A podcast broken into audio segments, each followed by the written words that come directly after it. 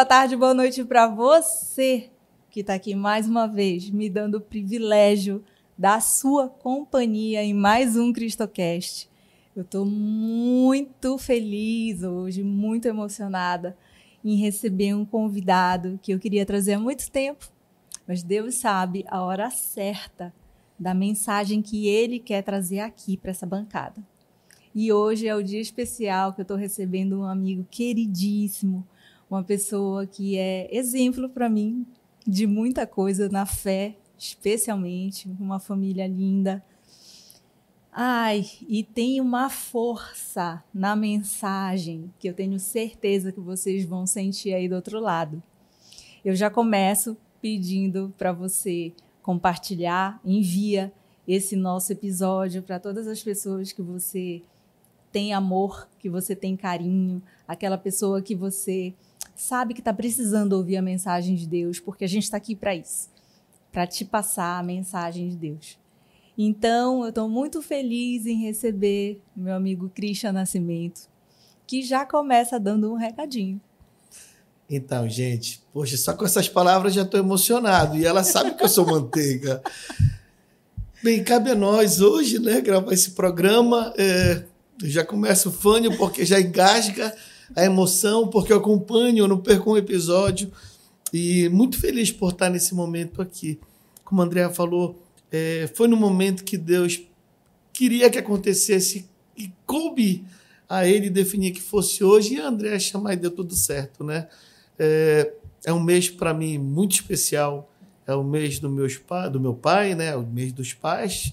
Né? E dia do meu aniversário também, que é dia 9, eu nasci dia dos pais, né?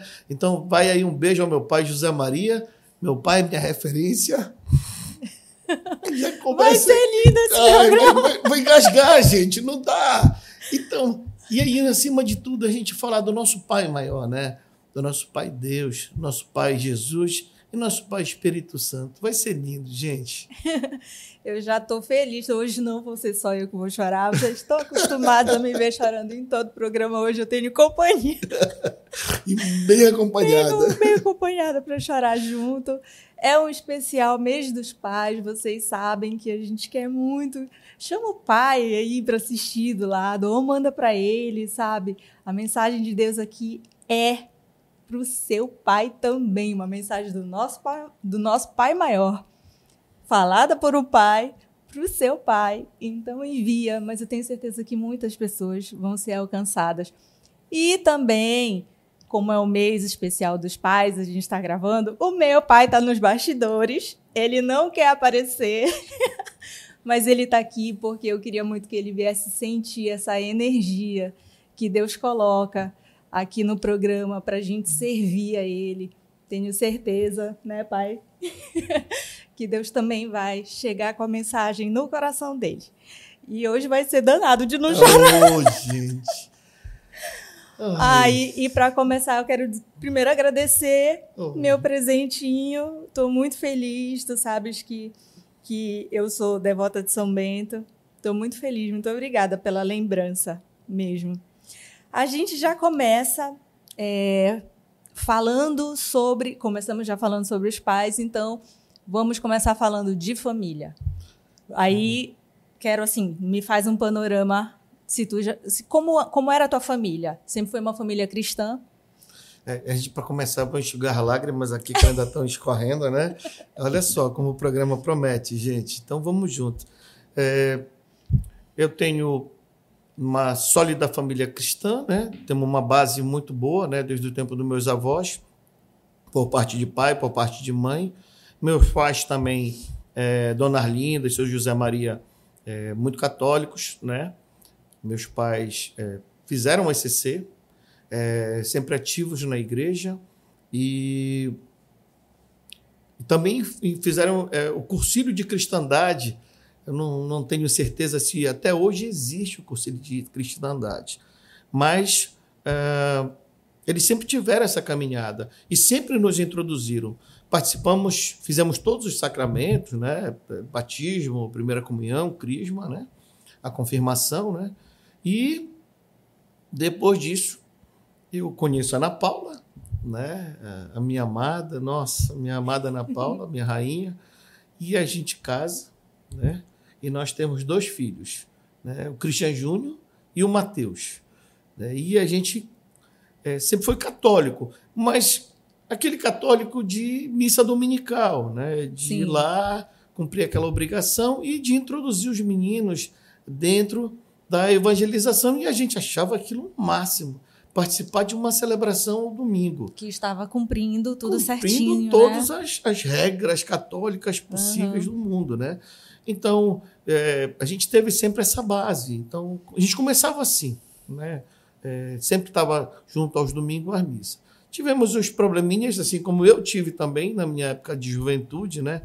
Com os meninos, na, assim que entraram na faculdade, deram uma afastada na igreja, né? Mas a gente sempre sempre empurrando ia e todo mundo ia em família, sempre que dava. Uhum. Então a gente tem essa base familiar católica, né, formada, né? Isso vale também para os meus não só pro, pro para minha família, mas também para a família dos meus irmãos. Que tu consideras assim, vocês tinham essa base, vocês buscavam frequentar sempre, né, as missas e tudo. Tu, o que tu consideras de diferente, né, entre é, entre ter essa frequência habitual e ter um relacionamento com Deus. Pois é. Porque é diferente. É muito diferente. Nossa, é, a gente quando é leigo, e eu vou falar para você, leigo do leigo, nós éramos leigos, né? É, a gente ia para missa, ajoelhava, rezava, é, recebia Cristo, preparado ou não às vezes, Cristo ressuscitado na horta consagrada, e muitas das vezes cometíamos falhas, cometíamos erros gravíssimos, erros crassos assim, dentro da liturgia da celebração. A chegar ao ponto, às vezes, antes de terminar a missa, ir embora. Uhum. E a gente não tinha esse entendimento. Uma parte aqui, eu fico louca quando o padre mal diz vão em paz e todo mundo já saiu. Já mundo ah, sai. fico louca com isso, acho. E hoje é, é, é, tem padres hoje que já informam, né? É, ou então alguém da liturgia, vamos aguardar, aguardar a saída do padre. Saída. Tá? E é uma, é uma forma de respeito. Sim. Né? Então, é assim, hoje a gente já tem um entendimento é, maior da, da liturgia, da missa, de não só da missa, do entendimento de cada parte da missa. Né? Mas isso é alguma coisa que a gente vai contar lá na frente para vocês. Sim, sim. Então, sobre o relacionamento, né, que tu ias me responder. O, qual é a grande diferença que tu achas que, que acontece entre a diferença entre essa, essa pessoa que cumpre ali o protocolo de ir nos compromissos, vamos dizer assim, né, a grosso modo, e a pessoa que busca realmente ter um relacionamento com Deus. O que tu consideras que é ter um relacionamento com Deus? É, nós tivemos em Loreto o padre chamado Edson Mendes um cara maravilhoso, né? Todos os padres que passam Loreto são abençoados e maravilhosos. Cada um tem uma característica, né? Mas o padre era muito, o padre Edson do jeito dele, é, ele, ele conversava muito com a gente quando ele estava de boba lá e a gente dizia, padre, mas padre, eu vi o cara fazendo tal coisa, eu vi o cara fazendo aquilo ali. Ele perguntava assim, mas vem cá, tu já não faz, fizestes isso? O pior que eu fazia, padre. Por que tu não faz mais hoje? Não, porque o Senhor orientou. Então, essa é a diferença. Quando você faz sem saber, não é pecado. Mas também, ao mesmo tempo, você tem que se permitir procurar estudar e entender. Uhum. Quando você faz sabendo que está errado, é pecado. Então, essa é a diferença. Nós temos que buscar. Porque é muito fácil a gente bater o ponto na missa. Uhum. Sabe o que é bater o ponto na missa? Era o que nós fazíamos. Sim. Eu, Ana Paula, Júnior e Mateus. A gente chegava na missa, sentava, chegava sempre atrasado. era horrível. Enfim, que era um transtorno para sair de casa. E aí chegava, a missa tinha começado. Né? E aí nós assistíamos, participávamos da missa e às vezes vinhamos embora antes do padre da benção final. Tá? Hoje, se a gente não chegar bem antes da missa, porque a vida é muito louca, é muito corrida, né? E a gente procura chegar antecipado, né? Mas aí, se a gente não chegar antes, se espiritualizar, ir no Santíssimo, rezar, se entregar, agradecer por você estar ali, tá? Se preparar para aquela celebração, tá? Você não vai conseguir ter uma celebração à altura do que Deus preparou para você. Exato. Hoje, eu não consigo enxergar uma celebração como apenas mais uma reunião, mais um encontro. Não. Hoje a celebração ela tem um sentido para mim. Sim. Tá? Cada parte da missa, e dito pelo padre André Teles eh, algumas semanas atrás, eh, a missa ela te permite comungar a partir da bênção, fi- a bênção inicial. Uhum. O ato litúrgico ele começa a partir da bênção inicial. Tá? É. Mas por algum motivo, você deu uma atrasada e perdeu a bênção inicial, já está na primeira leitura ali, já caminhando para o evangelho, tá? O teu coração, tá? E a tua consciência é que vão te dizer se você está preparado ou não para receber Cristo ressuscitado dentro de você. Então, esse, essa preparação da missa, ela é muito importante. Sim. Você chegar, se espiritualizar, baixar a cabeça, não ficar no celular ali, jogando papo furado, ou então é, é, é, ficar conversando no celular na celebração. Não. Sabe? Você tem que chegar, se espiritualizar, se preparar para cada parte da missa. A missa é dividida em três partes. E a principal é aquela que você vai receber Jesus ressuscitado.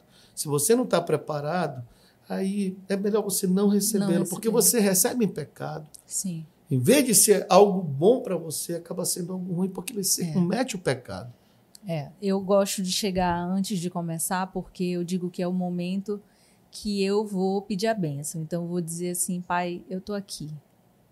Eu tô aqui para conversar contigo, para estar contigo, né? E, e não só chegar e ficar ali repetindo, né? o que é dito na celebração, mas não, você precisa realmente é, entrar no seu mundo interior para começar a conversar com Deus, para que Ele possa agir em você também. Porque eu acredito que o nosso relacionamento com Deus, ele é sim importante que você esteja é, em comunhão, né? Esteja numa igreja, esteja fazendo parte de uma comunidade, é importante. Mas é talvez mais importante também você saber como acessar Deus dentro de você nesses momentos especiais, né? Não só nos momentos especiais, mas retiro, melhor ainda no dia a dia, né, meu amigo? Aí eu vou te botar um, vou botar um questionamento aqui para todos nós. E é para você refletir. Você que está em casa, não tem como responder, né? Mas de repente você dá uma respondida lá na. Só comentar, gente, aí no, no vídeo. Pode dar o seu comentáriozinho lá, mas você já parou para pensar que você não vai para a celebração da missa só por você? Você já parou para pensar nisso? Você já parou para pensar que você vai para agradecer a Deus e também receber uma bênção, que é chamado de envio ao final da missa, para você da- dali sair e praticar um ato para alguém que precisa? Um ato que pode ser uma oração, que pode ser uma intercessão, um ato na casa de alguém que está doente, ou alguém que está na rua com fome. Para para pensar o que é a missa, que ela não é só para curar a tua saúde espiritual, mas também a missa ela é um envio, ela está te enviando para uma missão. É, com certeza. E a missa, não só a missa, assim, você fortalecer o seu relacionamento com Deus também na missa, Sim. mas fortalecer o seu relacionamento com Deus te prepara para o dia a dia, para todos os desafios que a gente vai enfrentar, seja em casa, seja no trabalho, seja, é, sei lá, atravessando a rua, no- nesse trânsito maluco, em tudo, né? Dos menores aos maiores desafios. Você precisa ter esse, esse relacionamento com Deus, porque é Ele que vai te fortalecer. Eu vou te contar que é, antes de algumas coisas que aconteceram na nossa vida, quando nós éramos os, os- aqueles católicos de carteirinha de bater ponto, né? é, a gente não rezava de, em casa, a gente não rezava de manhã, nem agradecia à noite, né? E, e hoje, meu entendimento, depois de tantas mudanças na nossa vida, hoje eu não consigo é, levantar da cama hoje tá, sem rezar. Então, o meu dia entregue, na hora que eu abro os olhos, a primeira coisa que eu faço, tá? eu faço a minha oração. A oração é a coisa mais simples do mundo, gente, não dói. Tá? Pelo contrário, te fortifica, te dá um ânimo, te dá uma, uma, uma certeza de um dia positivo que você vai ter. Uhum. E eu agradeço muito a Deus. Hoje eu não peço mais nada a Deus sabe? Eu tenho tanta confiança em Deus que eu não peço, Ele sabe a minha necessidade. Eu não peço por mim e pelos meus filhos, eu peço pelos irmãos, eu peço pelos famintos, pelo desempregado e desamparados. Eu peço pelos enfermos, muita gente enferma. Então, dentro daquela oração, eu faço uma oração bem ampla, né? E dentro dessa oração, eu faço, acabo a minha oração e faço o meu evangelho. Pego o meu celular antes de eu fazer o zap, que é claro, tem que ter o zap, né? Mas uhum. antes do zap, eu já faço o evangelho, abro liturgia diária, eu faço ali, faço o lecto divino, leio duas vezes, faço a minha avaliação, minha análise da leitura, faço internamente a minha homilia, tá? minha partilha, né? E, e dali eu parto para o zap para partilhar o evangelho com os irmãos. Aí dali, e olha, Vou falar para vocês. O meu horário de acordar diariamente é três e meia da manhã. O meu plantão ele começa muito cedo todo dia. E como os padres dizem, né, a leitura diz, né, o horário mais potencializado da oração é a madrugada. E isso nós sentimos na pandemia, porque é, Frei Gilson, irmã Kelly, né, eles começaram esse movimento de oração às quatro da manhã, e eu já tinha o hábito de acordar de madrugada, e minha esposa começou a fazer também, e começamos a descobrir que pessoas estavam fazendo, e o grupo de orações que nós temos, que é o grupo de é o texto familiar diário, esse grupo inteiro, ele começava a orar na madrugada. Olha, eu acordo cedo, mas três e meia não estou conseguindo. mas eu levanto cedo, eu faço também minha, minha leitura é, devocional, eu, te, eu, também faço a Lectio Divina, é, seis e meia, seis horas, seis e meia da manhã. Para mim funciona bem. E eu não o dia que eu por algum motivo eu não fizer, parece que o meu dia segue todo torto. Não é hum, é isso? É incrível. A gente fica com peso na consciência. É, e, é. e falta alguma coisa e é a conversa com Deus. É. Porque nesse nessa nesse momento é o momento que a gente está no nosso secreto, né? É conversando com o momento, ele. O momento mais potencializado que você tem com Deus é aquele momento que você está só ele e você ao acordar, tá? É, e aí você começa a parar de falar determinados termos assim, coisa de paraense, né? Égua da sorte. a gente para de falar essas coisas. Quando você, já reparou quando você vem na, na, na pista aí, o cara cruza na tua frente, de repente ele bate o carro do lado dá aquela muvuca no trânsito e você consegue passar ali sem ninguém te tocar, aí tu vai parar de falar, só tu vai começar a dizer assim, obrigado, Senhor. É muito importante a gente ter esse sentimento de gratidão a Deus. É, até ontem eu ouvi uma frase que dizia assim, o, o meu amigo Eduardo Figueiredo falou assim, as pessoas ficam esperando milagres acontecer, querem ver milagres na sua frente, e elas não se atentam que o milagre acontece todo dia quando você abre os olhos. Todos os dias. Todos os dias. Sim. E você quer agradecer quando acontece o milagre, então agradeça diariamente ao amanhecer Exato. e antes de dormir. Isso mesmo.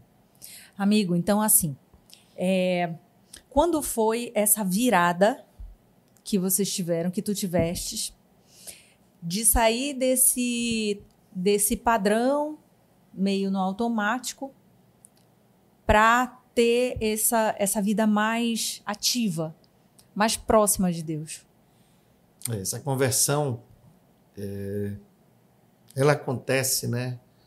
Há uns quatro anos atrás, né?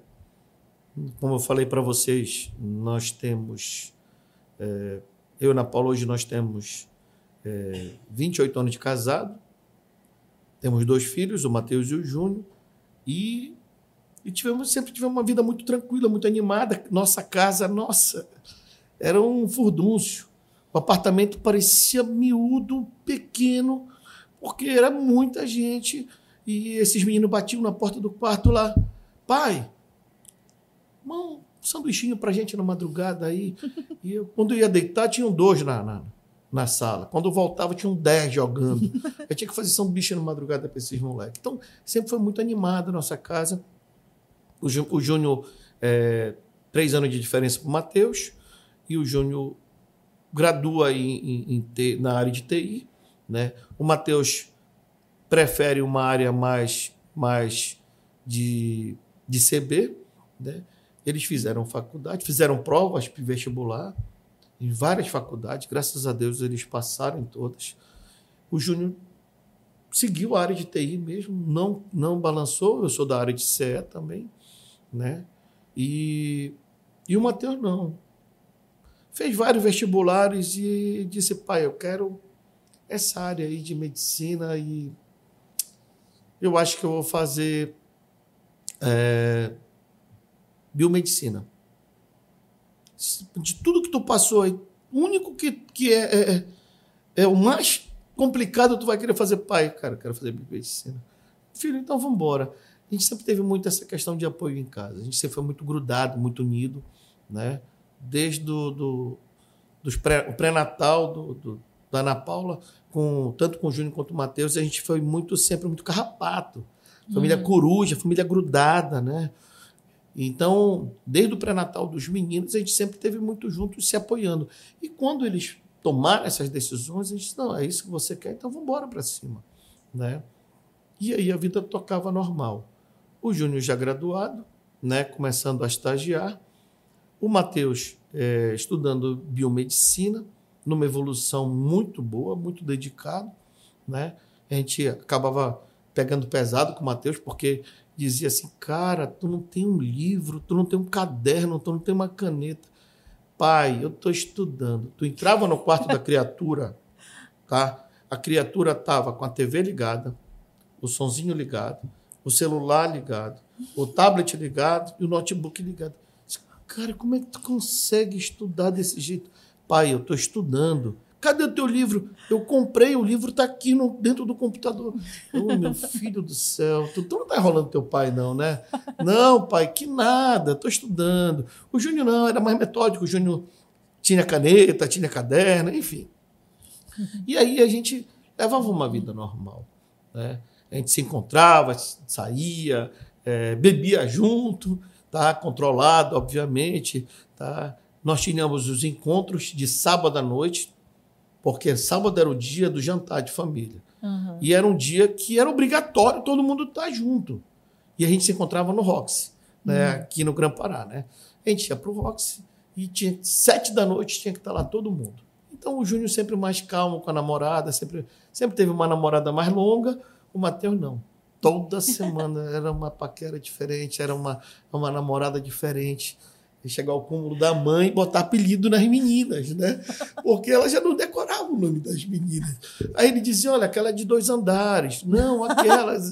e, e, aquela outra. Não, aquela, não, mas aquela já foi, aquela já foi, já é outra, né?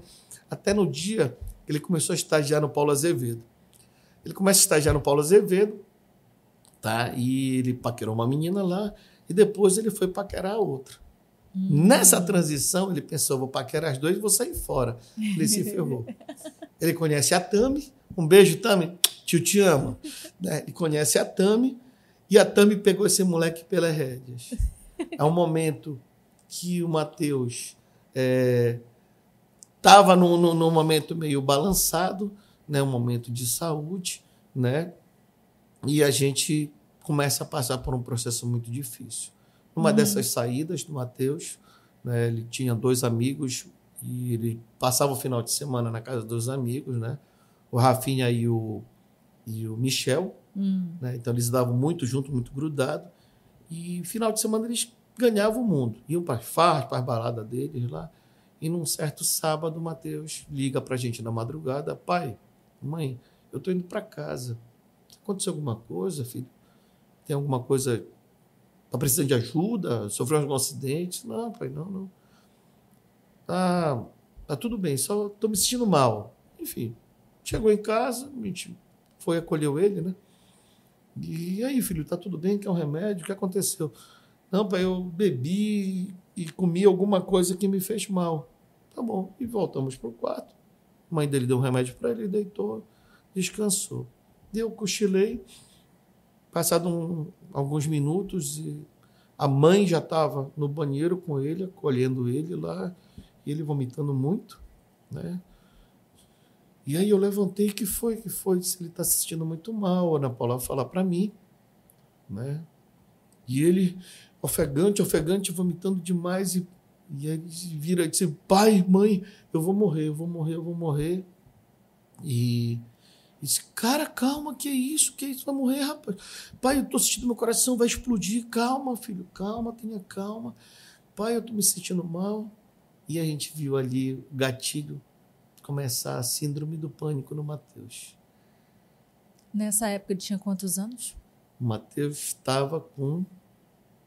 Se eu não estou enganado, o Mateus estava com 18 para 19. Super novo, né? Super novo. Moleque uhum. promissor. Todos os dois começaram muito cedo na faculdade e iam graduar muito cedo, né? O Júnior graduou muito cedo, né? O Mateus também graduei muito cedo. E aí o que acontece?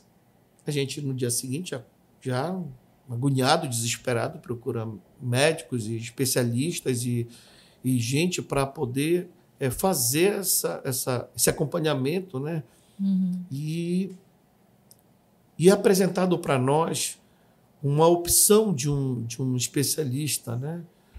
E coincidentemente era um amigo meu, uhum. né? Mas precisava passar por uma triagem, foi feito todo o protocolo e cai na mão do André. E o André começa a fazer a análise do Mateus e o Mateus estava com uma síndrome do pânico, daquelas assim, acho que do pior estágio, né? Uhum. O André nos chama, conversa com a gente, diz: olha, gente, nós vamos fazer uh, um, um processo, um tratamento longo, uhum. porque o caso dele é muito sério. Enfim, a gente começa a entrar num declínio familiar muito grande, porque aquela casa que era cheia de, de vida, de alegria, começa a viver um momento de muita tristeza. Os pais preocupados, eu, Ana Paula, muito preocupado, humano, então, nossa. E a gente começa esse tratamento uhum. com Mateus. Que, na verdade, acaba sendo a família toda, né? Família toda. E aí abrange mais o, os, os avós, os tios, os irmãos, enfim. E a gente começa esse tratamento. Esse tratamento ele é longo, ele é chato. Mas algumas semanas depois, o Mateus chega comigo e com a mãe com o tablet na mão. Mãe, mãe, pai, olha isso aqui, olha isso aqui. E ele mostra no tablet. Olha essa igreja, olha essa adoração. O tio André que está compartilhando aqui. Essa adoração. É, olha essa igreja, pai, toda escura, com teto azul, com fundo azul, olha Cristo ali no fundo, olha, olha o padre andando com. com ele, com ele não sabia falar né? que era Santíssimo, né? Olha o padre andando com a hóstia, né? Isso é o Santíssimo, filho. É. Então, pai, bora lá. Ele disse, vamos embora. E aí eu ligo para o André, o André é X, um amigo meu de infância, um carinho muito grande por ele. Ele diz: Olha, é toda quinta-feira, Naquela época não se falava capelania militar Nossa Senhora de Loreto, se falava ainda paróquia, uhum. né? mas é capelania por ser militar. Né? E, André, Cristian, é na, é na igreja de Loreto, vamos lá, vai, vai eu, vai a Alessandra, vai a, minha mãe Arlete, o Júnior, meu irmão, vamos todo mundo. Vamos embora. E nós fomos para lá. Gente. E aí eu faço parênteses para vocês. Vocês lembram que lá no início eu falei que eu era leigo? e a gente era católico de bater ponto lá de carteirinha na, na missa? Pois é. A gente era tão leigo que a gente não sabia o que era uma adoração. A gente não sabia rezar texto. A gente não sabia abrir uma Bíblia. E aí a gente vai para adoração. Nesse dia, aparece um dos caras mais incríveis na nossa vida, chamado Padre Antônio Luiz. Hoje está em Roma estudando liturgia. Né? E o Padre Antônio faz uma celebração belíssima. Naquela época, eu não sei se tu lembras, primeiro era a adoração feita pelo diácono Marcelo. Sim. Era de 5 às 6 e meia. E sete horas era a missa. A missa. E o André me diz assim: olha, vocês têm que chegar lá às 6 horas. Uhum. Porque a adoração já lotava a igreja. Isso. E quem ficava para adoração já ficava para missa. E quem saía do trabalho de seis horas estava ferrado por quê? Ficava Cara, lá fora. Ficava lá fora. E esse lá É. fora, gente, a gente está falando, não é lá fora da igreja. Não estou falando da, da, da, da- do hall da igreja, não. Estou falando de lá fora na rua. É. E Já aí, voltei da porta uma vez. E aí se fechava os portões cheio. porque não cabia. Sim. Gente, capacidade da igreja são 300 lugares. Mais 200 na áreas laterais. Aham. E tinham no mínimo mais 100 pessoas lá fora. E aí, aquilo era uma adoração. E o padre Antônio, ele ia de a um, banco a banco, todos rezavam, todos se pediam as bênçãos ali. Tá? E a gente ali se entregou. Nossa, a gente chorou. Eu sei qual é essa sensação, porque a primeira vez que eu fui lá também Eu foi lembro. fortíssimo. Eu lembro. Esse fortíssimo. encontro com Jesus, ele não tem como não, não gerar lágrimas, porque ele não sai da minha mente. Sabe? Essa entrega que nós tivemos, eu, Ana Paula, Júnior Mateus, ali naquela primeira celebração de uma adoração, parece que ali foi o nosso batismo. Uhum. Ali foi a nossa, nossa crisma, a nossa terceira confirmação. Entendeu? E foi um momento lindo. E dali a gente começou a frequentar Loreto. Não só às quintas-feiras, como aos domingos na celebração da missa. Tá? Gente, olha como Deus começa a agir na nossa vida. Tá?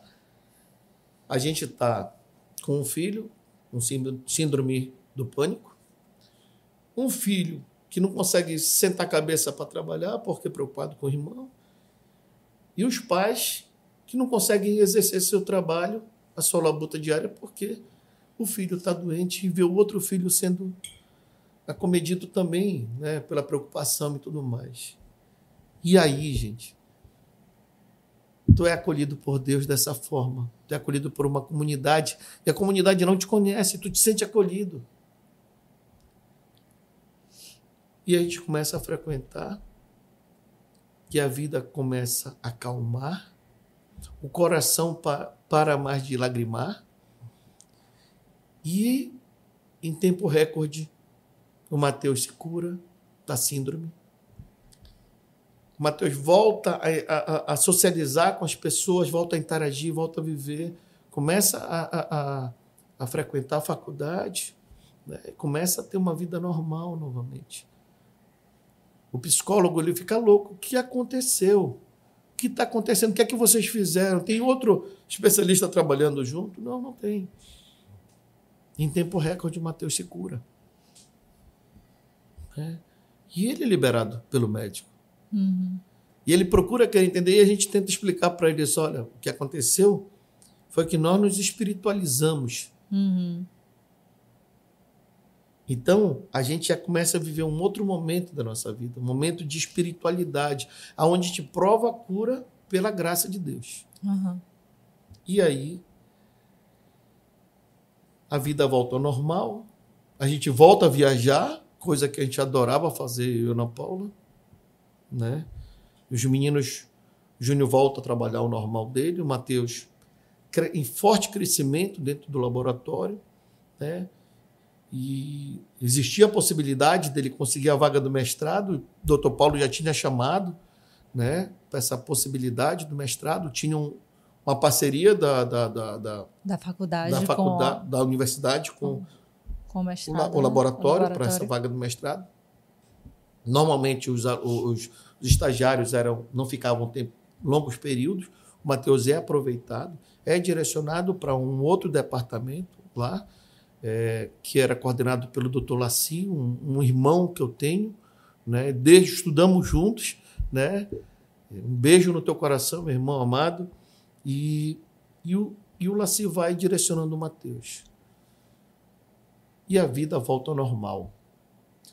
E nos instiga hum.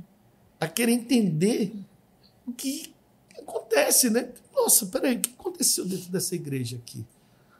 A gente sempre está tentando buscar racionalmente uma explicação que não é racional. Obrigado. Não é? é? Exatamente isso. É. Exatamente. Como é que a gente pode querer entender Deus?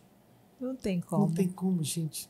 Mas mesmo assim, a gente lembra, tenta. nós somos leigos, né? E aí o cara é, é um leigo lá atrás. O Cristo é um leigão, né?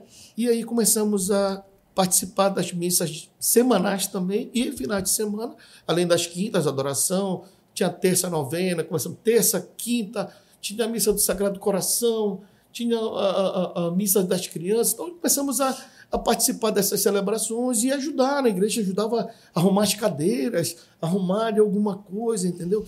E aí um belo dia nós fomos chamados para, sabe, vocês querem fazer parte do SCC, querem participar do SCC.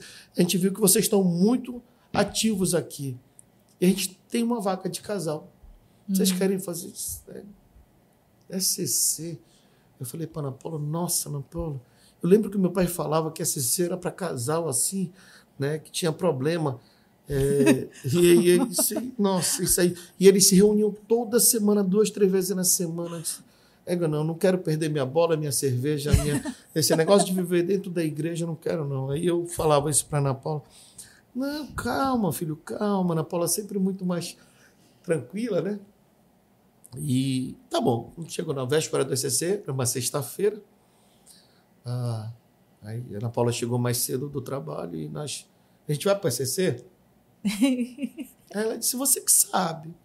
Aí disse: Olha, já te falei, esse negócio de igreja não é comigo, não. Tá? Mas bora lá.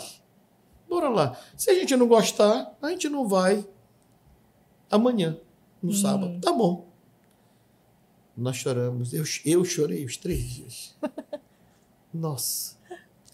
Ver as pessoas se entregando, se doando, fazendo. Porque, na verdade, é, a gente não pode falar muito sobre o SCC para não quebrar Sim. a magia mística do movimento, né?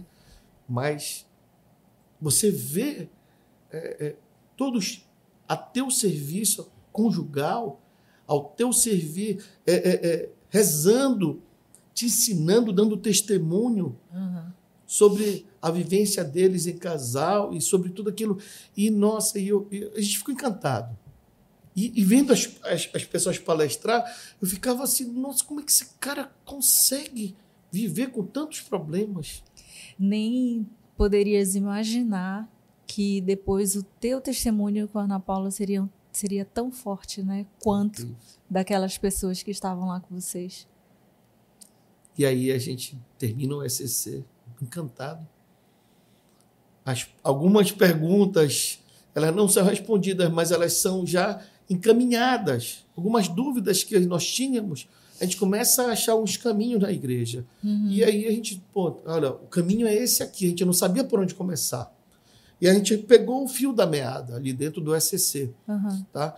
E nós fizemos parte de círculo de SCC, tivemos um casal que nos orientou muito, foram extremamente evangelizadores conosco, nossos coordenadores de círculo, o Márcio e Alice, né? Então, ensinaram a abrir a Bíblia, ensinaram a folhear a Bíblia, pois ensinaram é. a rezar o terço, ensinaram a fazer as orações para casa, para nossa família. Tá? Essa primeira evangelização, depois de velho. Imagina, velho. É, é isso é uma prova de que não existe tempo para você ser evangelizado. Não, não é, exatamente. E uma, uma coisa que me chama muita atenção na tua fala a gente, a, a, gente, né? Assim, a maioria das pessoas, eu me incluo, durante muito tempo, achava que era só ir à missa. Mas existe um universo Exatamente. ali dentro da comunidade. Isso eu não estou falando só, a gente está falando aqui da, da Igreja Católica, mas é, você pode procurar na, na sua igreja sabe? Existe um universo de serviço para você, né? É para criança, para jovem, para adulto, para mãe, só para homem, Pra idoso. só para idoso. Uma infinidade. Basta você ir lá, bate lá na porta da sua igreja e diga assim: eu quero participar de alguma forma. Procura teu Procura. padre, procura teu pastor, procura teu orientador espiritual. E diz, olha, eu estou pronto para servir. Se você começar uma hora na semana, tu vai ver que tu vai continuar fazendo tudo o que tu fazias antes, Exatamente. tá? E servindo. E, e sabe uma coisa, assim, eu, eu, é- eu me sinto muito à vontade de falar isso contigo aqui. Eu era uma católica que não sabia abrir a, Bí- a Bíblia, não sabia ler, não sabia identificar o capítulo, o versículo, quantos livros, é, enfim, não sabia. E fui aprender numa comunidade, né? Devagarzinho, de vez em quando dando umas tropeçadas, viu, gente? Mas a gente precisa buscar esse Ah, mas acompanhamento. a gente não tem como saber tudo, né? É. É muito complicado. E nesse fio da meada que, que a gente pegou lá, a gente vereda, é, além do SCC, a gente começa a fazer parte do grupo de liturgia, da pastoral da liturgia. Fizemos a formação.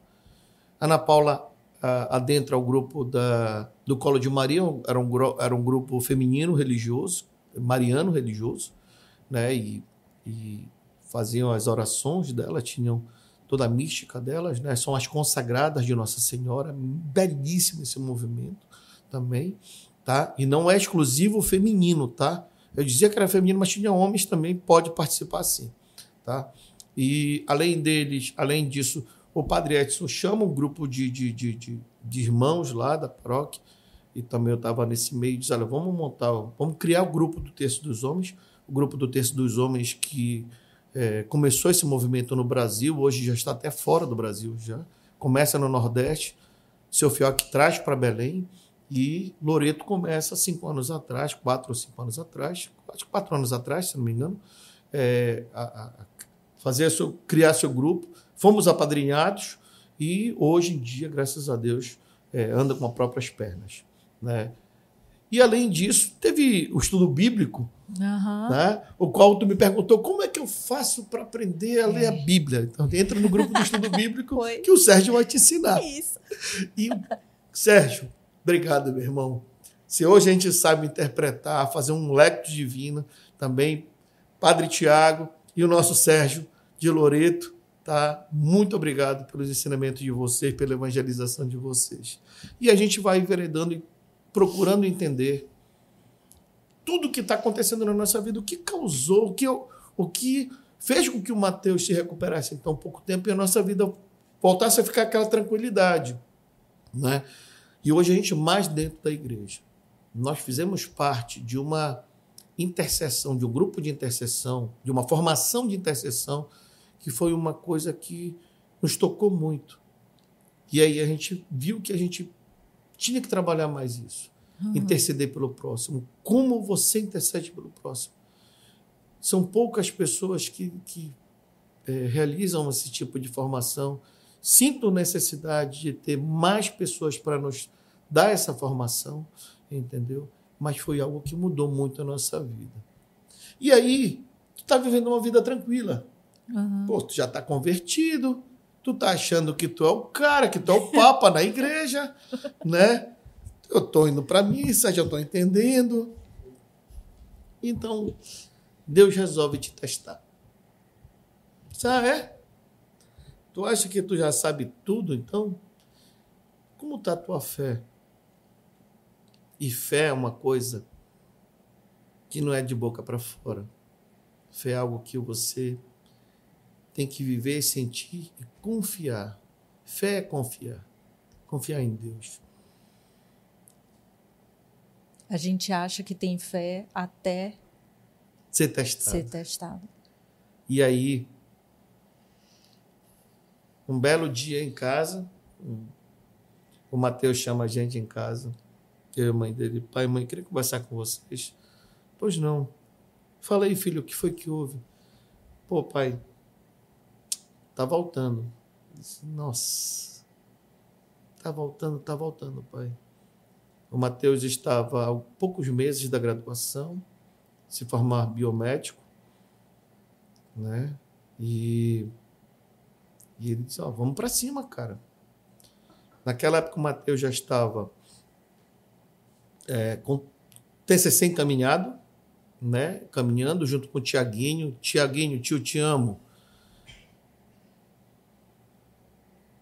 Laci orientando os meninos, né? No TCC, também ajudando no laboratório, né? O doutor Laci, tá? Mateus com estágio, né? E, e as coisas bem puxadas para ele, um dia muito complexo. Uhum. E ele chega com essa, né, para a gente, olha, pai, o negócio está voltando. E vamos para cima. Eu disse, olha, eu já contactei algumas médicas. Ele mesmo, ele se autodiagnosticou e ele já procurou a psicóloga, os psicólogos, já começou o tratamento. Só que a tua cabeça te trai muito. E hoje, né, é, já é dito né, pela Organização Mundial da Saúde né, que é, qualquer é, doença, qualquer enfermidade mental, ela já é dito como uma doença mesmo. É, é algo que alastra no mundo de uma forma assim, como um câncer, gente, como uma pandemia, né? E a gente é pego por essa situação. A volta é pior. E a gente vai para cima. E tá em oração eu, Ana Paula, Tami, o Mateus, o Júnior, meus pais, enfim e a cabeça do moleque e o negócio vai ficando muito tenebroso em casa. E os médicos em cima e ele começa a, a ter restrição novamente de querer de não sair mais de casa, né? E, e essa volta foi foi assim mexeu muito com os sentimentos dele, mexeu muito com a gente. Foi muito rápido, amigo. Foi muito rápido. Foi assim, a volta foi pior do que o início, Uhum. do que da primeira vez. E. E a gente vai para cima, né? A gente começa o tratamento de novo, né? E num belo domingo ele chega com a gente e diz assim: Pai, mãe, vamos para missa em família? Vamos. Todo mundo vamos. E como a Tami frequentava lá Santo Antônio de Lisboa, o Mateus assistia muito a missa com ela lá. Né? E nesse dia ele disse: Não, vamos todo mundo para Loreto. Vamos, vamos todo mundo para Loreto. E fomos para a missa domingo à noite. O padre Antônio estava em Mocajuba. O padre Uhum. Antônio Luiz, que está em Roma hoje. Estava em Mocajuba. E nessa celebração específica, essa criatura vara lá em Loreto para celebrar essa missa. Olha só. Olha como Deus age. E aí, Padre Antônio disse: Ana Paula, te prepara que vai ser algo que a gente não vê há muito tempo. Lembra que eu te falei? Uhum. A primeira celebração de adoração que nós assistimos foi o Padre Antônio. Uhum. E nessa noite era ele. Foi uma missa de quase duas horas.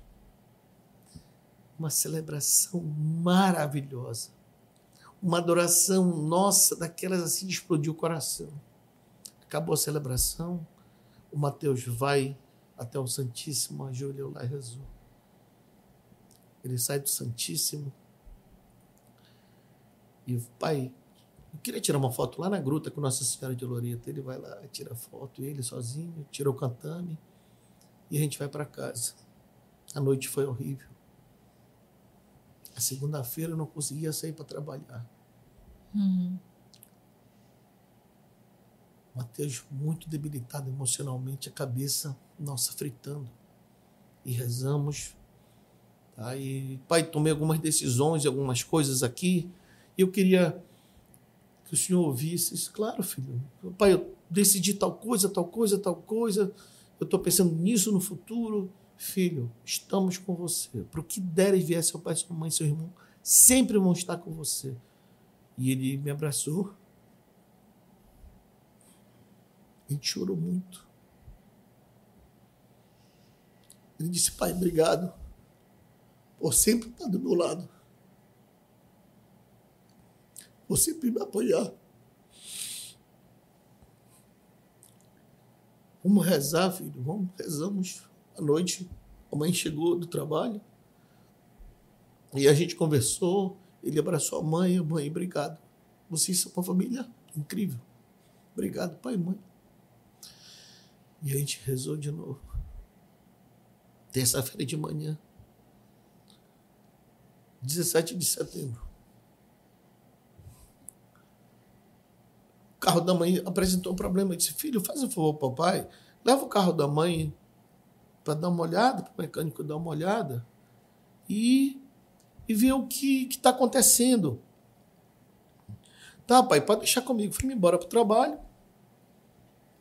E o, ele leva o carro da, da, da, da mãe na, na oficina, volta.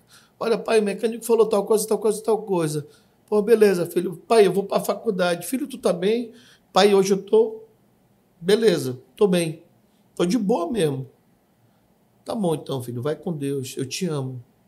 Tá? Me manda no zap o que o rapaz disse que é para trocar as peças. Ele me mandou no zap.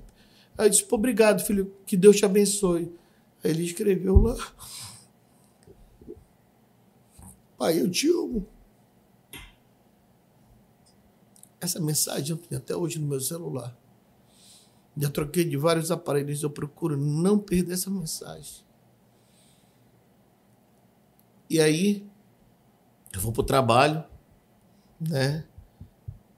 E no meio do dia, eu estou num ao vivo com, com a equipe e, e eles eu olho o zap rapidamente, assim, um grupo de amigos desde a infância, e um garoto cometeu suicídio. Se jogou de um prédio. E eu não abro, normalmente eu não abro a foto. E eu sou extremamente contra isso. Eu falo pro pessoal, olha, tirem isso do grupo imediatamente. E os meninos apagaram, pô, desculpa, coisa e tal. Tá. Dois minutos depois toca meu telefone. Minha cunhada. Christian. Uh, Vai para a Unimed da DOCA, o Matheus sofreu um acidente. Esse Matheus sofreu um acidente, sofreu um acidente. O que aconteceu? Me fala. Ele bateu o carro, o que aconteceu? Não, não. Vai para. Me fala agora, por favor. Esse Matheus se jogou no prédio. E eu saio correndo, pessoal, vou precisar sair. Segura aí. E eu saio correndo ali na Presidente Vargas e aí aparece um taxista. Esse senhor, ele é muito católico. Eu já sabia do catolicismo porque ele é da guarda de Nazaré, eu já conhecia ele de vista. Nunca tinha trocado uma palavra com ele. E ele para o carro e eu entro no carro dele. Quando eu sento, de solinho Meddoca, que eu olho para frente, está Nossa Senhora de Nazaré grudada no painel do carro dele. E ele está tudo bem? Disse, não, não está tudo bem. Meu filho sofreu um acidente. Ele entrega seu filho a Deus e a Nossa Senhora. Agora vamos rezar. E nós fomos rezando de lá até a Unimed Doca. Chega lá, eu cheguei na frente de todo mundo e eu tinha acesso à, Unimed na época, eu tinha feito um trabalho para eles e, e conhecia as pessoas ali, então já fui contactando as pessoas, foi bater lá atrás e meu filho não tinha chegado ainda. É.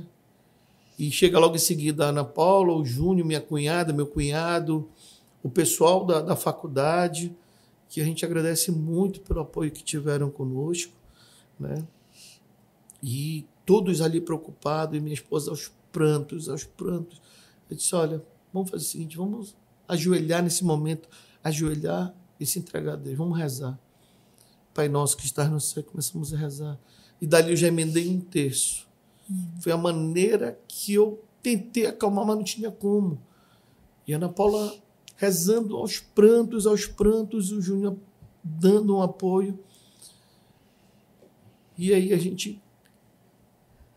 Eu volto lá para trás, para a sala de emergência, e chega a ambulância. Quando chega a ambulância, os paramédicos abrem a porta e eles gritam de lá: não está saturando, não está saturando. E eu ali na porta da, da ambulância grito: bora, filho, reage!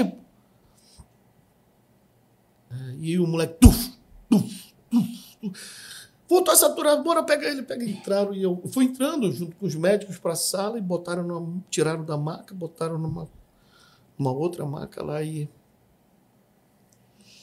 E aí as pessoas entrando em cima dele, os médicos chegando e tudo mais, e furando ele, botando soro e fazendo isso, fazendo aquilo. E me tiraram da sala. E eu volto para lá para frente e falo para minha esposa: nosso filho chegou. Aparentemente não tem nada quebrado. Mas vamos esperar o diagnóstico. E volto lá para trás. Minha esposa aos prantos. E, e aí a gente. O médico me chama e diz assim: olha, eles trouxeram o teu filho para o lugar errado, porque aqui a gente não tem sala de cirurgia. Ele precisa de uma cirurgia com urgência, era para ter levado para Castelo. Eu preciso que o senhor assine aqui um termo para transferência imediata do teu filho. Assinei o termo lá. Enfim, volto lá na frente, olha, vamos ter que transferir o Matheus. O Matheus está muito bronqueado. Precisa de uma cirurgia com urgência, trouxeram ele para o lugar errado. Júnior, bora comigo lá atrás, filho, para a gente acompanhar essa saída do teu mano. Tá, pai, vambora. E o Júnior foi comigo para trás, onde ficava a sala de emergência. E lá eu peço ao médico, doutor, posso abençoar meu filho? Ele, cara, tem muita gente em cima do teu filho. Me permita, doutor.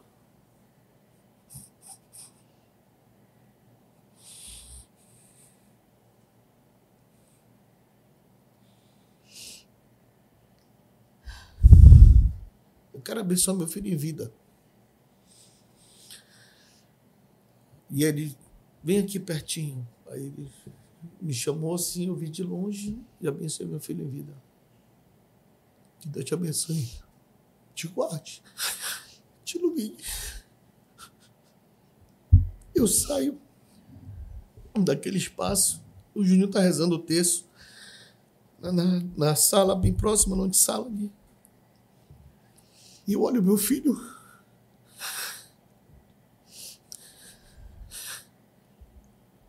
Aí, velho, rezando, pedindo para que Deus salvasse o irmão dele.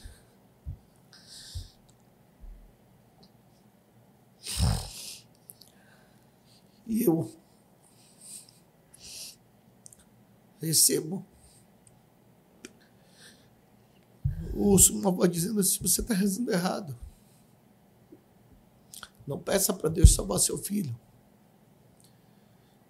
Diga assim: Senhor, que seja feita a tua vontade.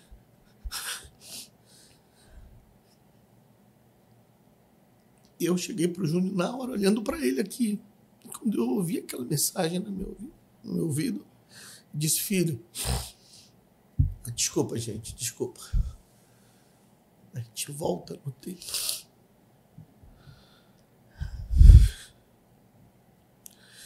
E a gente vai, eu digo para o Júnior, Júnior, a gente está rezando errado, filho. A gente tem que dizer, Senhor, a gente não tem que dizer, Senhor, salva nosso filho, salva nosso humano. A gente tem que dizer, Senhor, que seja feita a tua vontade. Ele arregala o olho para mim, assustado assim. Pai, disse, não, filho, não aconteceu nada. Só que não é a nossa vontade, tem que prevalecer a vontade de Deus. Mas se o Mateus, não, a gente vai transferir teu irmão, calma. Vamos lá com a tua mãe, que eu já vou voltar para cá para para poder transferir o Mateus. E eu chego com a Ana Paula, a Ana Paula aos prontos, e eu falo a mesma coisa para ela, filha. A gente está rezando errado. A gente está rezando, Senhor, salva o nosso filho, não é isso. A gente tem que rezar, Senhor, que seja feita a tua vontade. E aí ela me olha também assim, começa a chorar mais. Diz, Calma, não, não aconteceu nada, ele está bem. Como é Calma. difícil, amigo. Como é difícil Imagina isso. o coração dessa mãe. Sim, Nossa, gente. Ana Paula é muito guerreira. com certeza. Todas as pessoas ali em oração pelo nosso filho. E eu entro na ambulância. Nossa, acho que era um trajeto de 15 minutos dali da Doca até ali a Castelo. Parece que foi minha vida inteira passando ali, dentro da ambulância, e eles segurando o Matheus. E a gente chega na Castelo, maravilhosa, Unimed, incrível. Já chegaram, encostou a ambulância, já chegaram, botou na máquina uma sala de preparo, uma pré-operatório preparada. O médico me fala: o senhor aguarda aqui na porta Tá? A gente vai fazer só a preparação para a cirurgia dele, porque já está pronto a sala de cirurgia. A gente só precisa fazer esse primeiro, essa primeira preparação dele aqui. Tá bacana. E eu sento na porta ali e eu ouço as pessoas tratando do meu filho ali. Fração de segundos que parecia um momento gigante. E tu lembra o que eu te falei ainda agora? Que a gente era muito carrapato, a família muito grudada, todo mundo junto. Sim. E a gente sempre acompanhou todos os momentos dos meus filhos, inclusive todos os pré-natais. E Deus me permitiu mais uma graça. Ele me permitiu, no pré-natal do Mateus, ouvir o primeiro batimento do meu filho nas máquinas. E Deus me permitiu ouvir o último batimento do meu filho ali na sala de atendimento. Obrigado, Senhor. Ai, Eu não sou merecedor de tantas graças. Obrigado. Desculpa, gente, desculpa.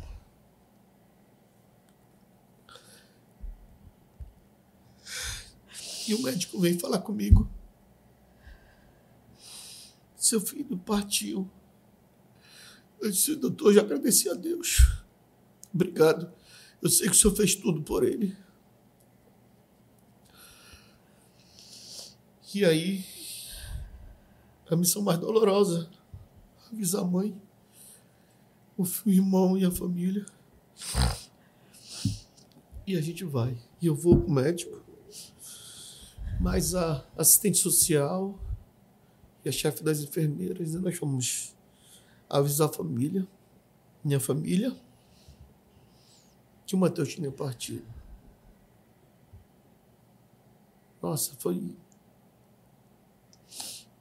foi de partir o coração, gente, você não tem ideia. Minha esposa nos continha, meu filho, minha cunhada, meu cunhado, pessoal da faculdade, professor, obrigado. As Coordenadoras, todos ali, e nós disse, gente, calma, vamos rezar, vamos todos ajoelhar, e nós ajoelhamos ali. Era o que a gente podia fazer. Foi feita a vontade do Senhor. E a gente ajoelhou e rezou. E agradecemos a Deus, naquele momento, por Ele nos permitir viver 21 anos com nosso filho.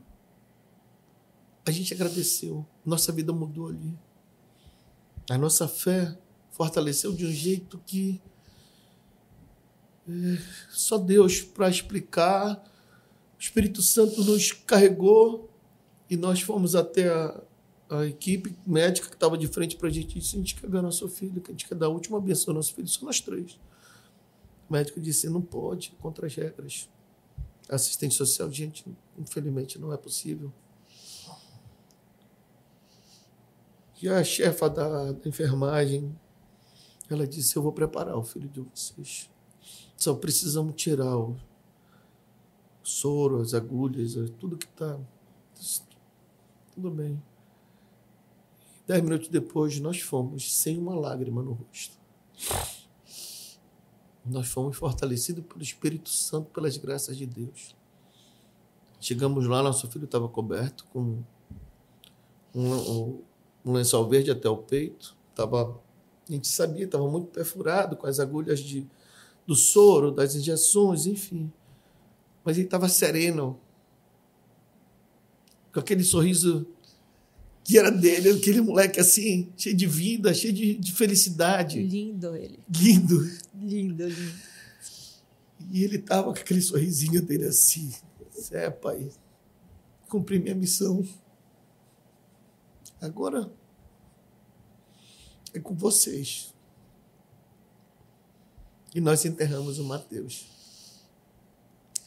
Antes da gente enterrar o Mateus, se já não bastasse isso, se já não bastasse isso, meu pai é cardiopata. E meu pai teve uma crise no dia que o Mateus se jogou.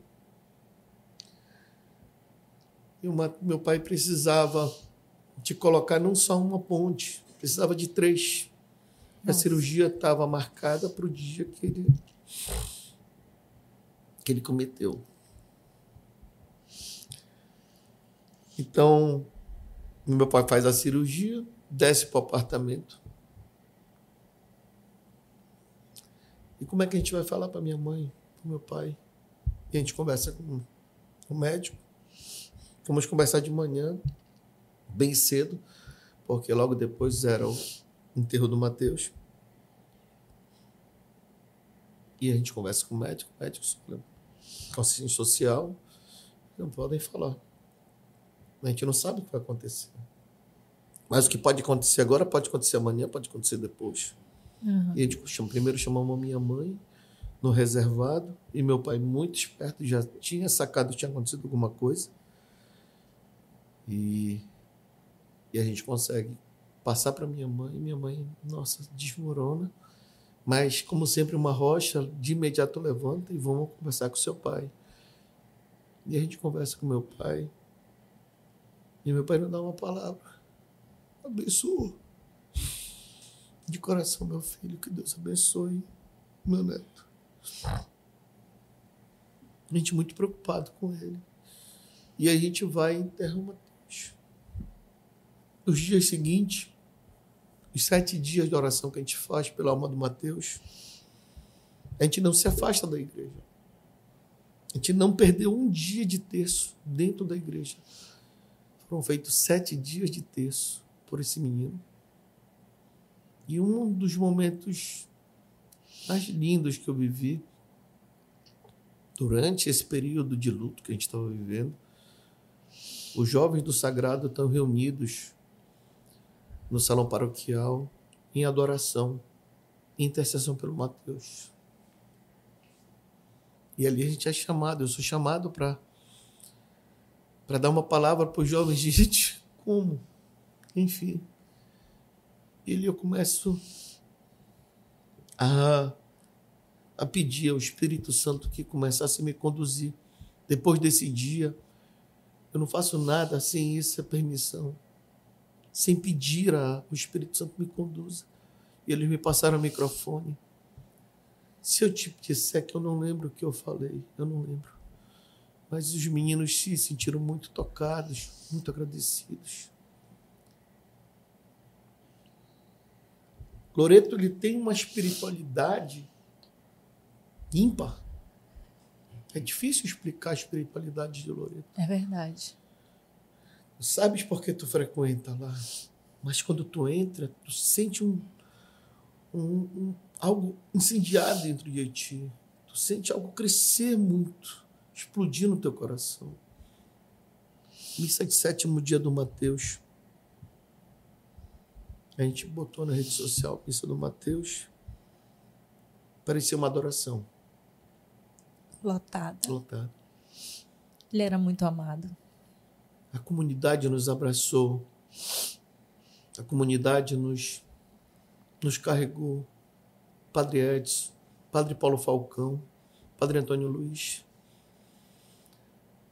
Caras incríveis assim que naquele momento nos sustentaram. O Padre estava em viagem, estava de férias, cortou a férias, pegou um voo, chegou na hora da missa, Padre Paulo disse: Eu estou contigo, eu estou com vocês, Padre Paulo Falcão, parceiraço, amigaço, um senhor diretor espiritual na nossa vida.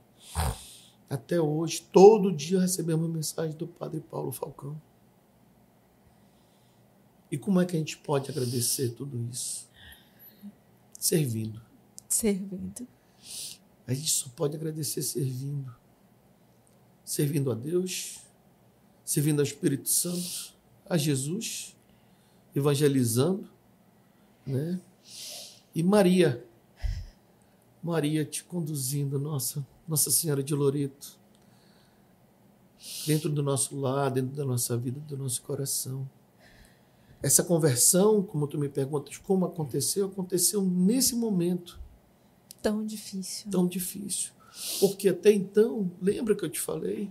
que aquele primeiro momento que a gente entra na igreja, que o Mateus tem uma cura, que a gente vai para o SCC, que a gente tenta achar uma resposta, que a gente acha que é, é, tu estás preparado para o que vier, e Deus te faz um, uma aprovação dessa. As pessoas perguntam para gente, e até hoje perguntam, o que é que vocês têm nós não temos nada. Eu ia justamente falar isso. Que diante de tudo isso que aconteceu, o que mais impressiona, né, é que a gente encontra o Christian, encontra a Ana Paula, encontra o Júnior e sempre sorrindo, com uma alegria que muitos já teriam perdido há muito tempo. E, e é tão forte porque a gente sente a presença do Espírito Santo na família. É muito forte. Eu não sei se tu te lembras, mas nos encontramos uma vez na missa. Se não me falha a memória, é, foi três anos né, do falecimento do Mateus. Dois anos. Dois anos do falecimento do Mateus. E eu falei contigo no final da missa, falei com vocês, né, no final da missa, uma coisa que o Cristiano me falou lá, não sei se tu te lembras de ter falado isso, mas ficou marcado para mim assim. Que ele falou: "Não perdi, eu tenho dois filhos. Eu não perdi meu filho. Eu sei onde ele está." E uma das coisas mais lindas que eu já ouvi. a consciência de que ele está com o pai maior. E é isso. Eu acho que tudo que a gente buscava de resposta, tá? Essa resposta ela tem um nome, é Deus. Não precisa você querer entender. E se tu continuar chorando, eu vou continuar chorando. Socorro, gente. Ai, nossa, gente. Era para ter um. Ai. Ai uma caixa respirar. de lenços. Uma aqui, caixa né? de lenços. Assim. Se tu me perguntas o que vocês têm, nós não temos nada, nós temos Deus. O que vocês são, nós não somos nada, nós somos instrumento. Como você consegue fazer com que isso aconteça? Se permita Deus adentrar em ti, o Espírito Santo aquecer teu coração, tirar toda a lasca, toda a pedra que tem no teu coração. O conjunto da obra, para que isso aconteça, ele começa, como eu expliquei logo cedo, ele começa com a tua oração no teu acordar, no teu amanhecer. Essa é a primeira permissão que você dá a Deus de entrar na tua vida, tomar posse de ti, que o Espírito Santo te conduza. Depois desse fato do Mateus, dessa missa de sétimo dia, essa foi uma missa muito marcante, porque muitas pessoas chegaram conosco a gente não tinha noção, a gente nunca tinha ouvido falar. Você ouve pouco falar de, de, de desse tipo de situação, né? porque a própria mídia não pode estar falando muito para não estar é, é, instigando essas coisas, né? Mas muita gente chegou com a gente e disse: Olha, eu tenho isso, meu filho tem isso, meu marido tem aquilo, minha esposa tem aquilo, nós sofremos do mesmo problema. Como vocês conseguem? e a gente fechado na nossa concha ali, a gente nota que tem muita gente com o mesmo problema que a gente. E eu estou falando isso antes da pandemia, gente. É. Eu estou falando isso antes da pandemia. Tá? Ah, a gente começa um trabalho de testemunho. Vou experimentar dar o meu testemunho. A Ana Paula não é muito de acordo, o Júnior muito menos. O Júnior já, já ia para outra missa para não ir para Loreto, porque a gente chegava em Loreto, as pessoas olhavam a gente de uma maneira diferente. E, de certa forma, aquilo incomodava. Né? O que é que vocês têm? É muito difícil você chegar para uma pessoa e dizer assim: é Deus agindo. É mais fácil tu tentar, pelo testemunho, mostrar o que acontece. Sim. Porque as pessoas sabem que, olha, ele perdeu o filho dele, E eles estão de pé, eles riem, eles brincam, eles vão para festa, eles se divertem, eles bebem. Sim. Por quê? Porque nós temos entendimento que Deus nos permitiu criar o Mateus em 21 anos. E ele veio com uma missão. E qual é a missão? Preparar a gente para esse momento. Eu, eu, te comentei, né? Uhum. E a gente comentado isso no passado. É, Deus nos chama aos 50 minutos do segundo tempo.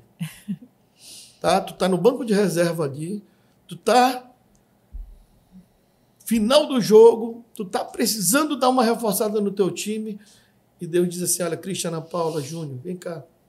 É hora de vocês entrarem em campo. É, é a hora de vocês fazerem parte do meu exército. E que bom que vocês estavam preparados, né? Mas porque Deus usou Mateus como instrumento. Sim. É a análise que a gente faz para a gente fazer essa preparação espiritual, sustentar essa pancada que você sabe, se a gente não tem essa preparação, te digo de coração aberto. Mas, com certeza. E a gente conversa sobre isso em casa. Inclusive, nós passamos agora 15 dias em Curitiba com o Júnior, tá? E a gente estava conversando sobre isso. Eu acho que se a gente não é, é, tivesse essa preparação, eu acho que eu não estaria vivo. Com certeza, suportar. Acho que eu não estaria casado. Suportar algo, Suportar uma dor dessa. Uma dor dessa. E aí a gente, muita gente chega com a gente e fala, diz, olha, a gente, a gente entende a dor de vocês. Não, não tem dor. Como não tem dor? Não tem dor. Nós temos gratidão a Deus por Ele reconduzir nosso filho até o seu reino. Mas você não sente falta dele? Nossa, claro! Claro que sim. Cada abraço, cada beijo, coisa que eu mais sinto falta é de abraçar, beijar meu filho e poder abençoá-lo. Mas foi da vontade de Deus que ele fizesse toda essa preparação para a gente chegar aqui no Cristo Cast hoje. e dar testemunho. E dar esse testemunho. Esse testemunho que vai chegar, muita gente vai se identificar. Ou vai tentar, pelo menos, dar um rumo na vida das pessoas através da oração e da evangelização. Vai buscar a Deus verdadeiramente. Isso é uma prova, gente, que é possível. Tem sempre uma luz, sim, no final do túnel. Tá? Tem uma luz no final do Tem. túnel. Nós temos um exemplo tá? de uma amiga, uma mocinha que era da paróquia, e ela chegou com a gente e ela falou: Vocês mudaram a minha vida. O Mateus mudou a minha vida. Porque eu ia cometer o suicídio. Nossa. E a fé de vocês me, vi, me fez ver que eu tenho uma outra alternativa. Eu posso me entregar a Deus. E mesmo lá dentro da igreja, ela não conseguia sentir, não conseguia caminhar. Entendeu? E depois do fato, e ela ver a gente ali, ela conversar com a gente, ela disse: Vou mudar a minha vida. E ela se entregou. Glória. E hoje ela é missionária. Glória a Deus por isso. Amém. Para de chorar. Para de chorar, oh meu Deus. Ah, é porque o agir de Deus é tão impressionante, é muito, muito meu impressionante. amigo. E a gente é muito grato. Eu volto a falar a vocês. Todos vocês que nos assistem, vocês que estão aqui presentes, O pai da André aqui, emocionado também. Não somos nós. Cristian, Ana Paula e Júnior são instrumentos. É. A gente é muito grato a Deus por ser esse instrumento de Deus nessa caminhada, por dar esse testemunho. E esse testemunho a gente vem dando há um certo tempo. Hoje a Ana Paula já é uma parceiraça na nossa, na nossa, nesse nosso testemunho. A gente dá essa palestra. Isso que eu ia falar, né? Vocês fé. hoje fazem palestras sobre, sobre toda essa experiência, né? Que vocês tiveram. Pois é. Como eu te falei, eu comecei, a Ana Paula era muito resiliente, uma, o Júnior também ficou assim. Mas não tem como você guardar tudo que aconteceu, você parar, analisar tudo que aconteceu e ficar só para você. É muito egoísmo. Muita gente precisa ouvir e entender que sempre tem Deus na vida de cada um para dar essa força. A gente sabe de, sei lá, não sei te dizer quantas pessoas já chegaram, quantas pessoas já falaram que aconteceu idêntico ou que é, tentam sair de uma situação dessa e a gente através desse testemunho, a gente consegue chegar à pessoa e dizer: olha, entrega a Deus. As coisas vão acontecer. E nós temos muito retorno, muito feedback nesse sentido que a oração atingiu aquela pessoa, tá? E ela conseguiu reverter a situação, sair desse ostracismo, desse medo, é, é, é, que é uma patologia que ela, ela te, ela te, assim, é, é te ingessa. Ela implode a pessoa, né? É de dentro é, para fora. E você não consegue interagir, você não consegue fazer nada. É. Isso lá na frente, eu vou te explicar como a gente pode atuar em cima disso. A gente consegue fazer com que, é, de um testemunho desse, as pessoas entendam ou achem um caminho para isso. Entendeu? E Deus foi tão Exato. bom com a gente que ele mostrou esse caminho. Sabe, amigo, eu eu penso da mesma forma que tu assim, quando quando eu sinto, eu, eu vejo com muita clareza quando é a ação do Espírito Santo.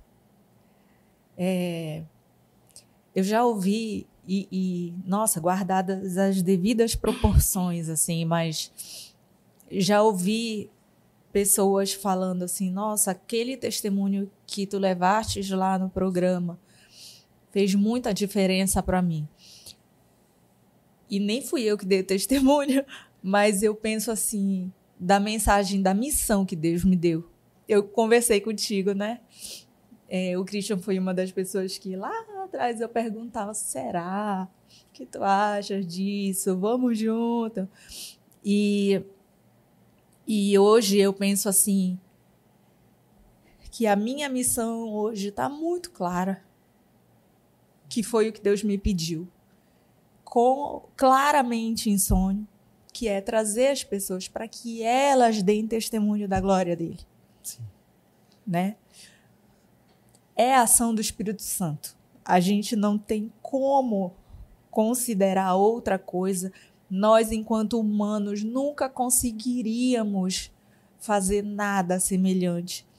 A forma como tudo vai acontecendo e só se a gente conseguir ter essa ligação real com Deus é que a gente consegue enxergar que é a mão do Espírito Santo fazendo, nos utilizando como canal, né, para a mensagem de Deus.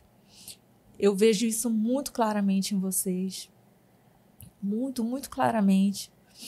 E tenho certeza que muito, muito mais gente vê, muito mais. Sabe? E o que mais impressiona, e por isso eu queria muito te trazer aqui no, no programa, além de saber do testemunho muito forte que tu tens, da ligação que tu continuas tendo, não só tu, a tua família, né? Ainda tendo uma ligação muito forte com Deus, porque muita gente deixa de ter. E eu sabia que eu tinha que te trazer aqui para para que as pessoas ouçam da tua boca o quanto é importante manter Deus na vida, aceso, quente no nosso coração. Olha, é, essa presença de Deus ela é tão forte, André, na nossa vida, na nossa casa, na nossa família, que tudo que eu falei aqui hoje, sem Deus não aconteceria. Seria tudo reverso, seria tudo inverso sem Deus, sem Jesus, os seus ensinamentos, sem Jesus ali na, no Santíssimo, né, ressuscitado, mostrando para a gente que Ele está ali, sem o Espírito Santo agindo na nossa vida. Tudo isso aqui não, não valeria nada. E muitas vezes as pessoas perguntam também como é que vocês conseguem viver sem teu filho?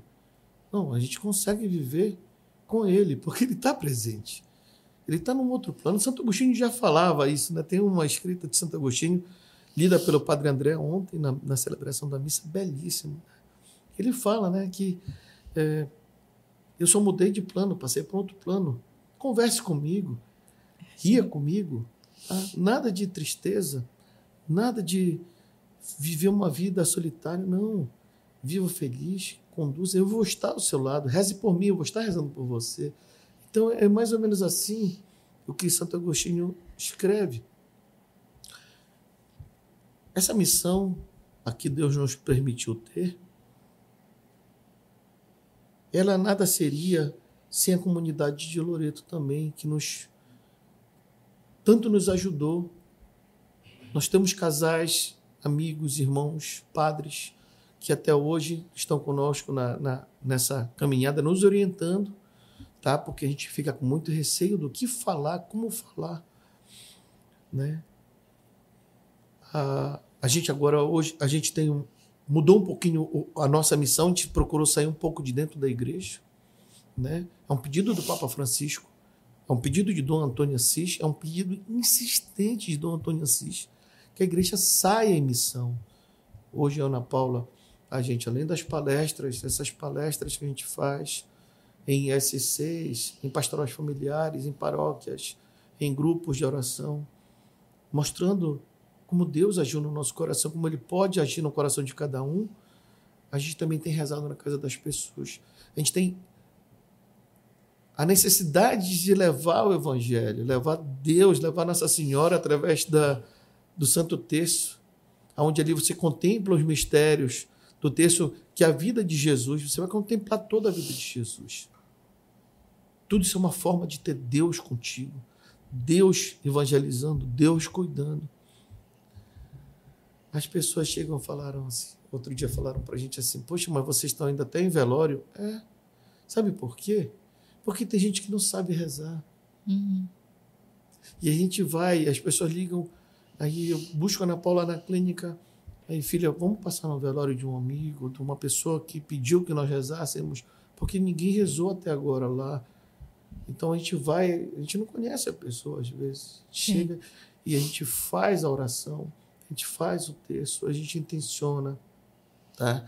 a alma da pessoa ali na oração. É muito importante que nós possamos nos libertar, perder a vergonha e fazer essa oração pelo próximo. Porque Deus pede isso para gente, que a gente ame o próximo, mas não só amar o próximo, é interceder por ele, é cuidar dele. Amigo, eu estou aqui pensando o seguinte: todos nós vamos partir. É a única, é inevitável. É inevitável. é a única certeza que nós temos, né?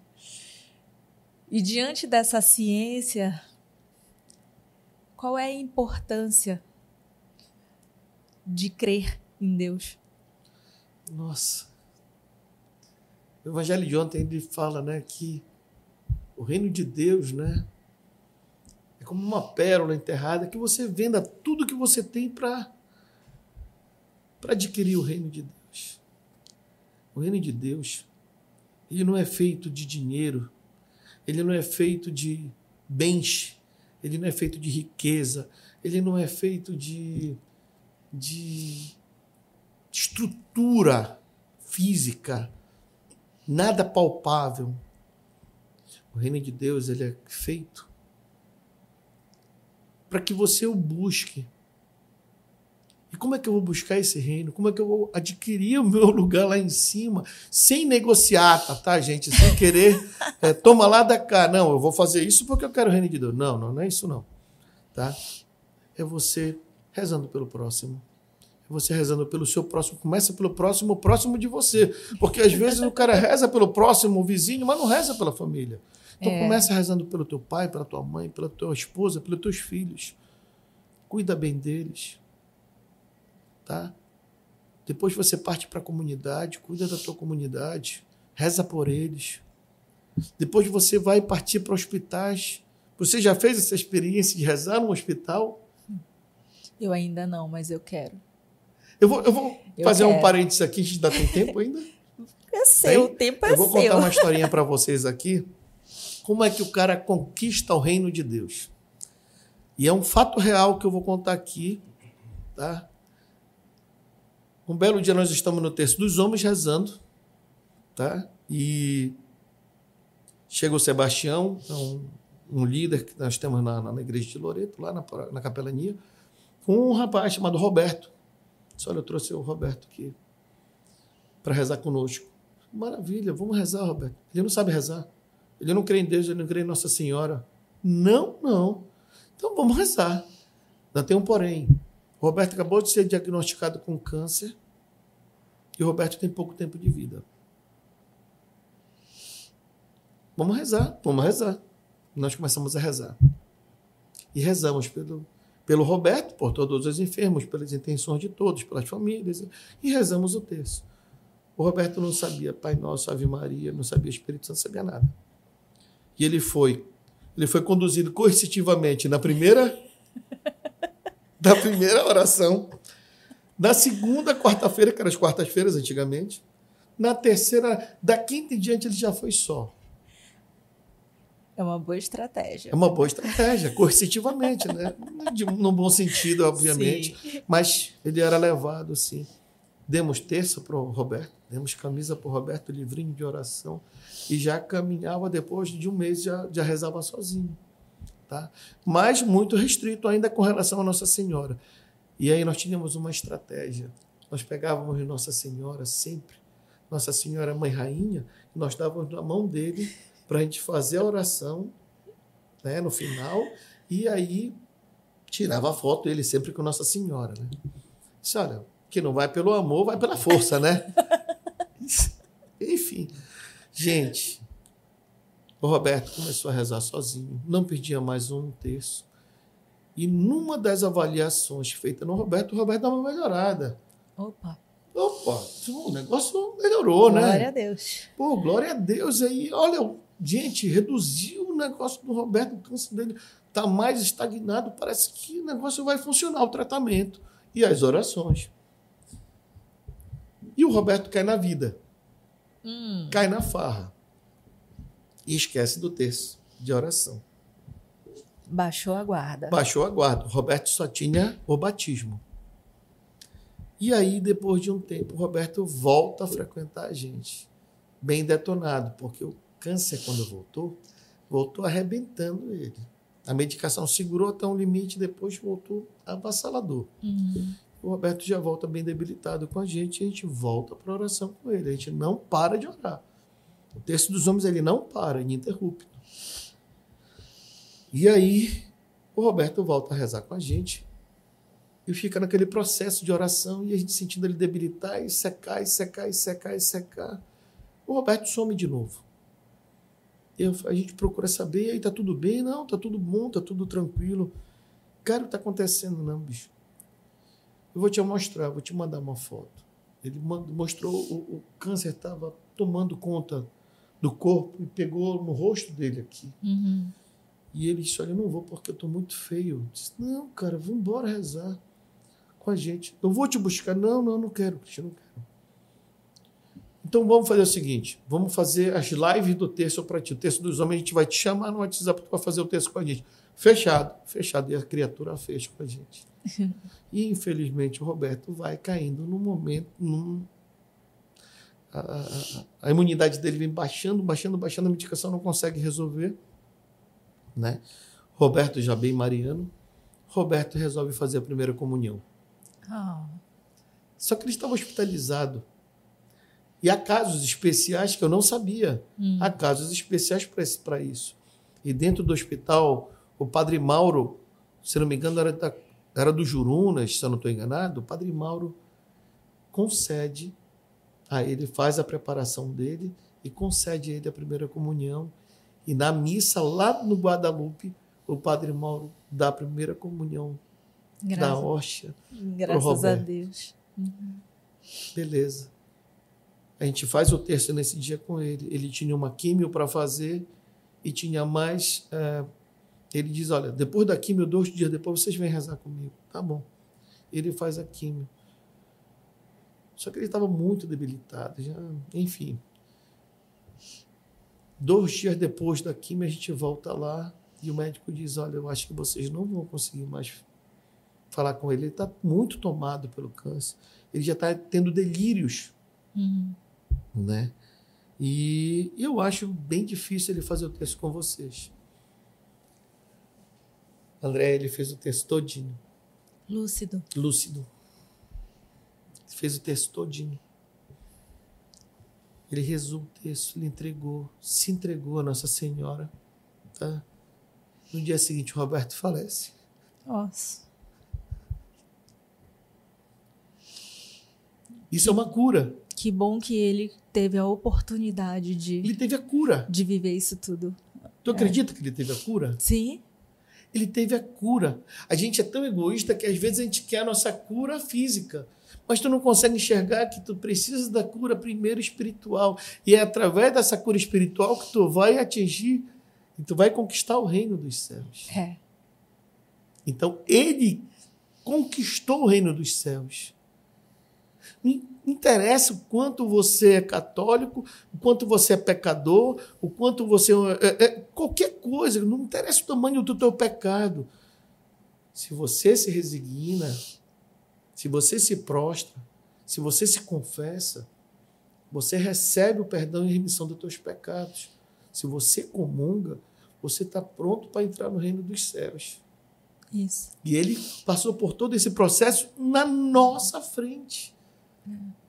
E é Amém. dessa forma que a gente conquista o reino dos céus. É. É se entregando, é crendo, é acreditando. E o Roberto foi um grande exemplo para a gente. Amém. Amigo, pra gente, infelizmente, encerrar, eu vou te fazer a pergunta mais difícil. Não, na verdade, é uma provocação que eu sempre faço. Que eu tenho certeza que depois de todo esse relato, de todo esse testemunho, as pessoas vão querer muito saber tua resposta. Que é Deus existe e eu posso provar.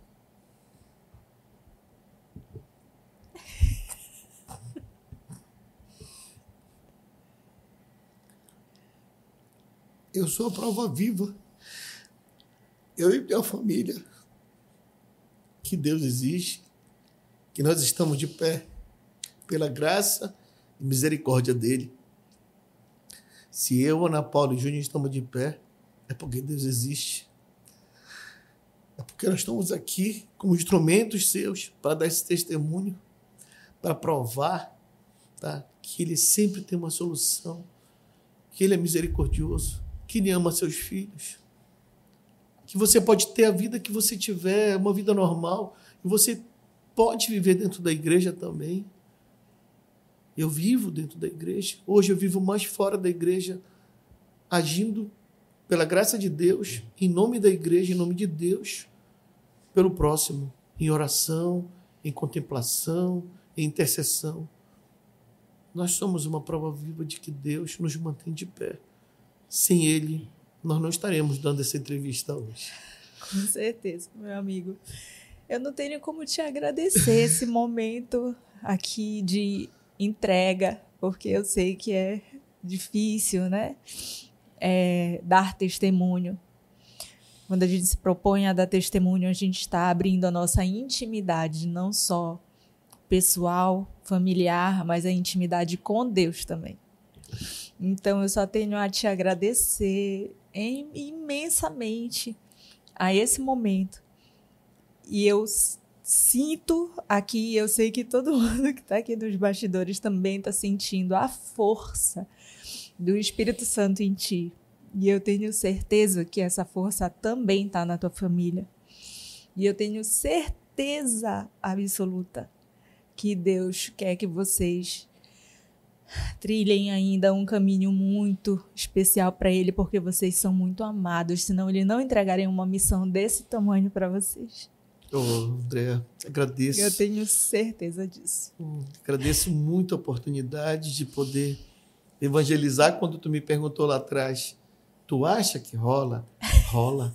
Porque a gente precisa evangelizar dentro dos nossos dons e, como tu falaste, dentro da nossa vocação. A tua vocação é essa. Continua. Que Deus te abençoe. Espírito Santo te ilumine, te guie. Que Nossa Senhora interceda sempre por ti e tua família. Amém. Abençoe teu pai. Parabéns pelo Dia dos Pais. Parabéns ao meu pai, a mim, que sou pai também, e aos pais do mundo inteiro. Que Deus e Nossa Senhora abençoe todos vocês. Obrigado, Rafa. Obrigado, Tiago. Obrigado, André. Muito Nossa, bem. muito Nossa, obrigado. que amigo. Deus abençoe. Que tempo bom aqui contigo. Obrigada. Amém. Eu vou tentar encerrar o programa. Ai, eu sempre tento deixar uma mensagem para vocês. Eu não sei se hoje eu consigo realmente expressar o que está dentro do meu peito, porque é muito forte. É, o programa vai ao ar hoje, Dia dos Pais. Eu estou honrada de ter a presença do Christian aqui, dando testemunho tão forte. Não é um testemunho de perda, é um testemunho da ação de Deus, da força de Deus na família. Eu queria que vocês sentissem isso que eu sinto quando eu estou do lado do meu amigo, da família dele. É lindo. O agir de Deus, a gente não consegue explicar todas as vezes que nós, enquanto humanos, tentamos explicar Deus, a gente falha. Ou a gente faz uma grande bobagem. então, eu queria te pedir para você não tentar explicar Deus, mas para você honestamente se entregar a Ele. Entrega o teu coração, que Ele vai saber como agir aproveitando, eu quero deixar os parabéns para todos os pais. Eu quero deixar o registro aqui de que o Cristocast ele é feito para glorificar o Pai maior. O Pai maior de todos. O meu Pai maior, o seu Pai maior, o Pai maior de todos nós.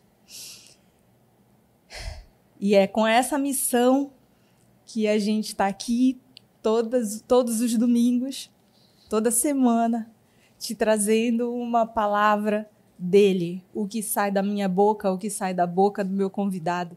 Não somos nós. É Deus falando para você. E para finalizar de verdade, agora eu quero aproveitar que é Dia dos Pais meus pais tá aqui, meu pai está aqui nos bastidores. Eu não vou poder olhar para trás, senão eu não consigo falar a mensagem. Mas eu sei que meu pai vai assistir novamente esse programa. Então eu quero aproveitar. Pai, eu te amo imensamente. E tu sabes disso. Sabes que além de meu pai é meu grande amigo. Sabes do meu amor, da minha paixão, da minha amizade, da minha fidelidade, da minha lealdade por ti. Eu sou tão grata por ser tua filha. E eu não tinha outra forma de dizer isso. Então, pai, é, como eu sempre digo, eu sou a preferida. E com essa brincadeira eu quero terminar dizendo: Eu te amo muito, eu te amo em Deus, que é o maior amor de todos que eu posso te dizer que eu tenho. Feliz Dia dos Pais para todo mundo. Feliz Dia dos Pais para todo mundo, para os pais daqui da equipe. Feliz Dia dos Pais para você que está aí do outro lado, acompanhando todo esse agir de Deus aqui que vocês tenham um dia de muito amor. Hoje, abraça muito forte teu pai. Pai, abraça muito forte teus filhos. Deixa Deus saber o quanto vocês se amam, porque ele se alegra. Então, você já sabe que eu e você, depois de tudo isso, nos vemos no próximo CristoCast.